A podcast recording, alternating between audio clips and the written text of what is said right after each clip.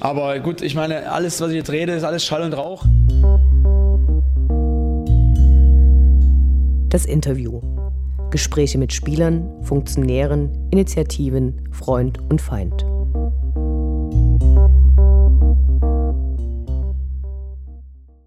Ich spreche heute mit Erik Schmannaus, der vor einiger Zeit ein Buch 111 Gründe, Dynamo Dresden zu lieben, geschrieben hat. Das Buch wurde im äh, Schwarzkopf und Schwarzkopf Verlag veröffentlicht. Es gibt schon einige Bücher mehr dazu, wo andere Fußballfans ihre Gründe nennen. Nun das erste Buch, ähm, das diesen Titel tatsächlich verdient. Erik betreibt nebenbei noch einen speziellen Blog, Ballsalat, der sich mit Statistik rund um Dynamo Dresden beschäftigt. Hallo Erik. Hallo. Wie bist du denn damals zu Dynamo gekommen? Also das ist ein paar Jahre her, ähm, 1989, also in der ersten Saison, wo wir nach zehn vergeblichen Versuchen äh, wieder Meister geworden sind. Da hat so meine Erweckung stattgefunden. Also mein Opa saß vorm Radio, hat sich die Spiele angehört. Ich habe mich immer mal dazugesetzt, fand das äh, insgesamt ja spannend, äh, habe aber keinen Spieler gekannt, war noch nie im Stadion und es klappte auch nie, dass ich ins Stadion gehe. Ich habe quasi Dynamo von außen kennengelernt. Aber man hat mitgekriegt, so im Umfeld, dass ganz Dresden ja, elektrisiert zu sein schien von äh, dem, was da geschah. Also einfach, man war lange kein Meister geworden. Es war, die ganze Stadt dürstete danach. Und außerdem war das das Jahr, wo wir das erste und einzige Mal in einem Halbfinale im Europapokal äh, gewesen sind. Ja, und irgendwie da hat es mich zu Dynamo hingezogen. Äh, wann bist du dann zum ersten Mal ins Stadion gegangen? Das erste Mal ins Stadion gegangen bin ich im Herbst 1993 gegen Bayer Uerding. Das war ähm, eigentlich so im Nachgang ein relativ trauriges Spiel. Ähm, wir haben 1 zu 2 verloren und ähm, ja, ich hatte da einen großen Paten mit. Also meine Eltern hätten mich nie ins Stadion gelassen, einfach weil die immer Angst hatten, dass mir was passieren könnte. Und wir hatten einen Nachbarn, der war so groß wie breit und schon eine ehrfurchtsvolle Person und der hatte irgendwann mal einen schwarz-gelben Schal um und hat mich mitgenommen und das war schon ein tolles Erlebnis, erst einmal selber entscheiden zu können, was ich im Stadion sehe und nie, was die Kamera eingefangen hat. Und äh, wie ist es dann dazu gekommen, dass du das Buch 111 Gründe, Dynamo Dresden zu lieben, geschrieben hast? Muss ich ein klein bisschen weiter ausholen. Also ich habe äh, damals, wo Dynamo in die Bundesliga gekommen ist, äh, war es ja so, es gab immer diese, diese Sonderhefte vom Kicker, wo jedes Jahr äh, oft geschrieben wurde, wer hat wie viele Tore geschossen, wer hat wie viele Spiele gemacht und irgendwie das hat mich fasziniert. Also diese Zahlen der anderen Bundesligisten, wo manche Leu äh, Spieler 300 Spiele oder so gemacht haben und bei Dynamo war alles weiß, weil die hatten ja vorher Oberliga gespielt, es gab das noch nie. Und dann war es halt so, dass äh, Thorsten Gütschow, äh, ein Stürmer der damaligen Zeit, im ersten Jahr zehn Tore geschossen hat, dann noch zwei Tore geschossen ist und dann nach, äh, in die Türkei gewechselt ist. Und im Kiko Sonderheft stand jedes Jahr, äh, er bei seinen zehn Toren ist er da geblieben. Also die haben zwei Tore einfach mal vergessen. Und äh, das war jedes Jahr das gleiche. Ich war jedes Mal neu enttäuscht. Und wo dann äh, der Lizenzentzug kam und Dynamo auf immer äh, wieder drittklassig spielen musste, habe ich dann selber begonnen, meine Zahlen äh, zu notieren, also Spiele äh, aufzuschreiben. Und das habe ich dann irgendwie, man hat begonnen, es wird immer schwieriger, das Ganze wegzulassen. Ja, und irgendwann äh, hatte ich das 15, 16 Jahre gemacht und dann meinte mein Bruder, dass es da vielleicht mal Zeit wäre, das Ganze vielleicht auch mal anderen zugänglich zu machen. Daraus ist dann der, der Blog Ballsalat entstanden.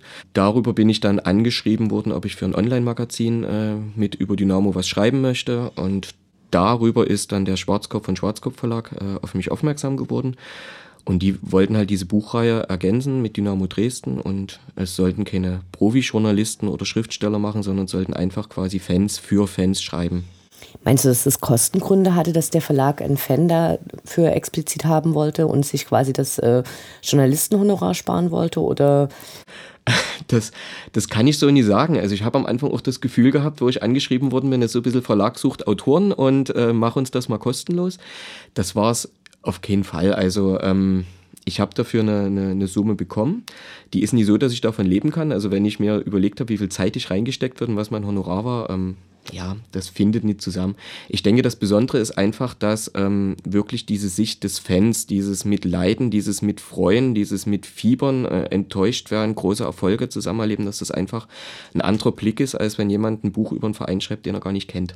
Die wollten also im Prinzip explizit ein Buch haben, was die journalistische Distanz, die ganz oft angemahnt wird, quasi außen vor lässt und tatsächlich jemanden haben, der mit Leidenschaft darüber schreiben kann. Also das ist mir auch gesagt worden, dass die jetzt schon ein subjektives äh, Buch haben möchten, dass die meine Sicht äh, auf den Verein haben möchten. Die haben wir auch ein Buch über einen anderen Verein noch vorher geschickt, wo ich mich sozusagen selber informieren konnte und Ähm, es geht sozusagen um die Sicht, die ich habe, die wahrscheinlich auch noch eine andere ist, wie du sie hast, wie das andere Fans haben. Also das Buch ist angreifbar, aber das soll es auch sein. Gerade das macht es ja vielleicht auch aus.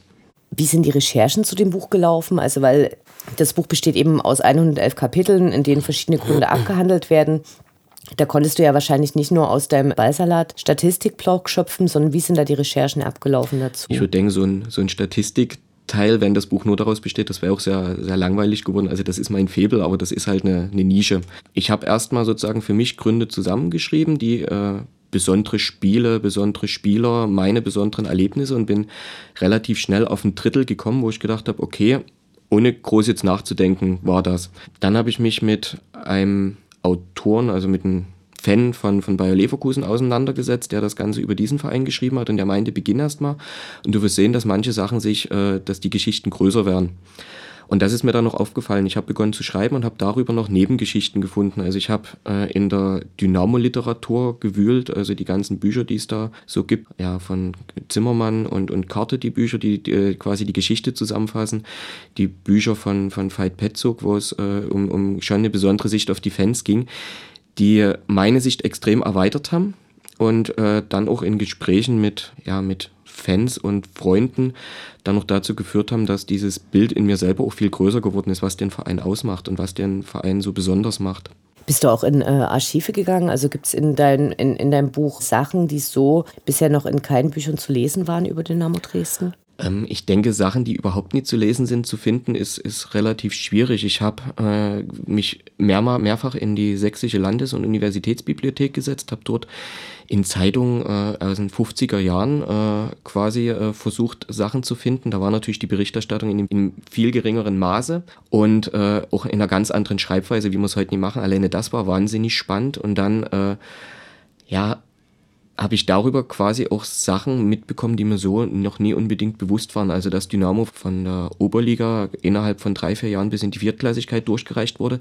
Den Fakt an sich kannte ich, aber sozusagen die ganzen Hintergründe, die waren mir auch noch nicht bekannt. Gibt es irgendeinen Spieler, Trainer oder Funktionär aus den letzten 62 Jahren Dynamo, den du besonders bewunderst oder wo du am meisten überrascht warst? Also ähm, diese ganzen großen Oberliga-Helden und Stars, die es gibt, die äh, habe ich selber alle nie erlebt. Deswegen, ich fände das klasse, was Hans-Jürgen Dürner oder Rainer Teven erlebt hat, aber das war einfach nie meine Zeit. Meine Zeit begann dann nach 89, was auch schwierig war, äh, weil viele Spieler ein Jahr da waren, zwei Jahre da waren, dann weitergegangen sind und man natürlich die nie so lange erlebt hat. Aber dann in der Zeit, die eigentlich so ein bisschen die tristeste war, die es gab, also so nach, nach 2000, 2001, wo dann eigentlich Mike Wagefeld, Volker Oppitz oder äh, Thomas Neubert also über mehrere Jahre eigentlich Dynamo mit geprägt haben und äh, Spieler waren, die ihren Vertrag auch mal verlängert haben und die man länger erlebt hat.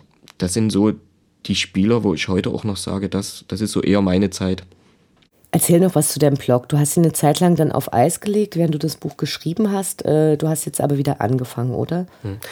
Hm. Ähm, ja, das war einfach eine, eine Sache, die zeitlich immer komplizierter wurde. Also ich äh, habe einen Job mit 40 Stunden, habe eine Familie und habe diesen Blog betrieben und dann kam halt dieses Angebot, das Buch zu schreiben, was ich eine wahnsinnige Herausforderung äh, fand und aber mir nie so bewusst war, wie viel Zeit das wirklich in Anspruch nehmen würde. Ich habe dann bis zum letzten Saisonende quasi das noch intensiv äh, versucht zu betreiben. Ja, und dann war es einmal so, dass die zweite Liga gegen die dritte eingetauscht wurde. Ich an manchen Ecken noch meine Zahlen wieder ein bisschen äh, aktualisieren musste und nebenbei natürlich die heiße Phase des Buches kam. Deswegen war dann so von, vom, von der Saisonbeginn bis November war da eigentlich relativ wenig in dem Blog. Jetzt äh, sind inzwischen die Zahlen wieder aktuell und jetzt versuche ich schon schon wieder dort mehr dazu zu schreiben, in dem Umfang, der mir halt möglich ist.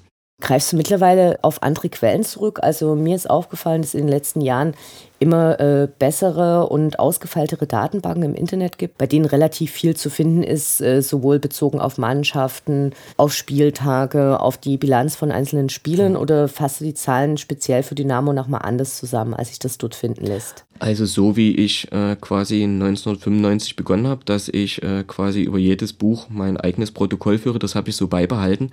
Überprüfe viele Sachen nochmal mit den Statistikteil vom, vom Kicker.de, von Weltfußball oder von Fußballdaten habe da manchmal auch Unterschiede äh, festgestellt zu dem, was ich damals in Zeitung oder äh, gefunden habe oder halt im Stadion, wenn ich dort war. Und äh, versuche dann aber schon das Spezielle für Dynamo rauszuheben. Also sozusagen diese äh, Bilanzen gegen andere Vereine, die finde ich so selber spannend.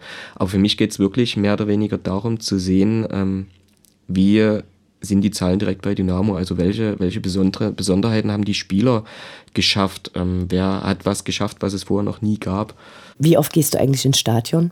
Also dadurch, dass ich eine Familie habe und im Schichtdienst äh, arbeite, ist es eigentlich so sieben bis zehn Mal in der Saison. Jetzt zuletzt das Dortmund-Spiel habe ich glücklicherweise äh, über Umwege eine Karte bekommen. Äh, das Spiel gegen Groß Asbach habe ich trotz des Nachtdienstes äh, mit wahrgenommen.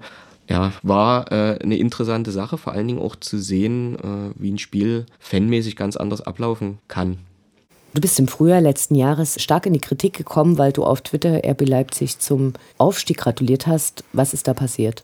Ähm, ja, das war eine Erfahrung, die auch für mich äh, neu war. Ähm, wobei ich dazu sagen möchte, ich habe nicht RB Leipzig zum Aufstieg gratuliert, sondern ich habe dem Rote Brause-Blogger zum Aufstieg seines Herzensvereins gratuliert. Also man kann ja zu RB Leipzig stehen, wie man möchte.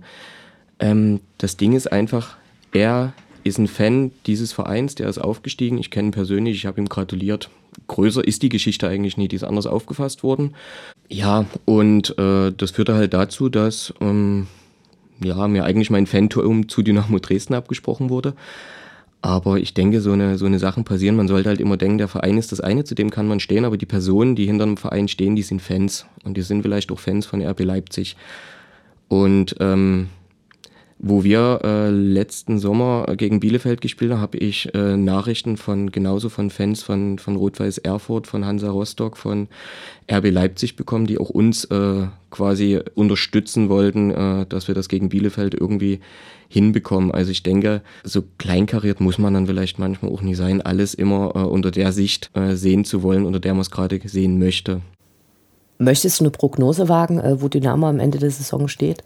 Also der, der unglückliche Dynamo-Fan, den es so zurzeit gibt, der ist nie so intensiv in mir verwachsen. Also ich denke einfach, wir wussten ja, es kommt quasi schon eine Art Experiment auf uns zu, viele neue Spieler. Ich denke, am Anfang haben, haben sie das geschafft, was im besten Fall möglich ist. Und das hat unser aller Erwartungshaltung natürlich hochgedrückt. Ich hatte in der Winterpause auch die Hoffnung, dass es eventuell auch reichen konnte. Aber so eine saure Gurkenzeit, die passiert. Ich hoffe, dass wir uns in, auf dem Platz, den wir jetzt haben, stabilisieren können. Den vierten Platz wäre natürlich schön, aber ich glaube, das ist ein bisschen sehr gewagt, dort noch hinzukommen. Also wenn es einstellig wird, können wir, glaube ich, zufrieden sein.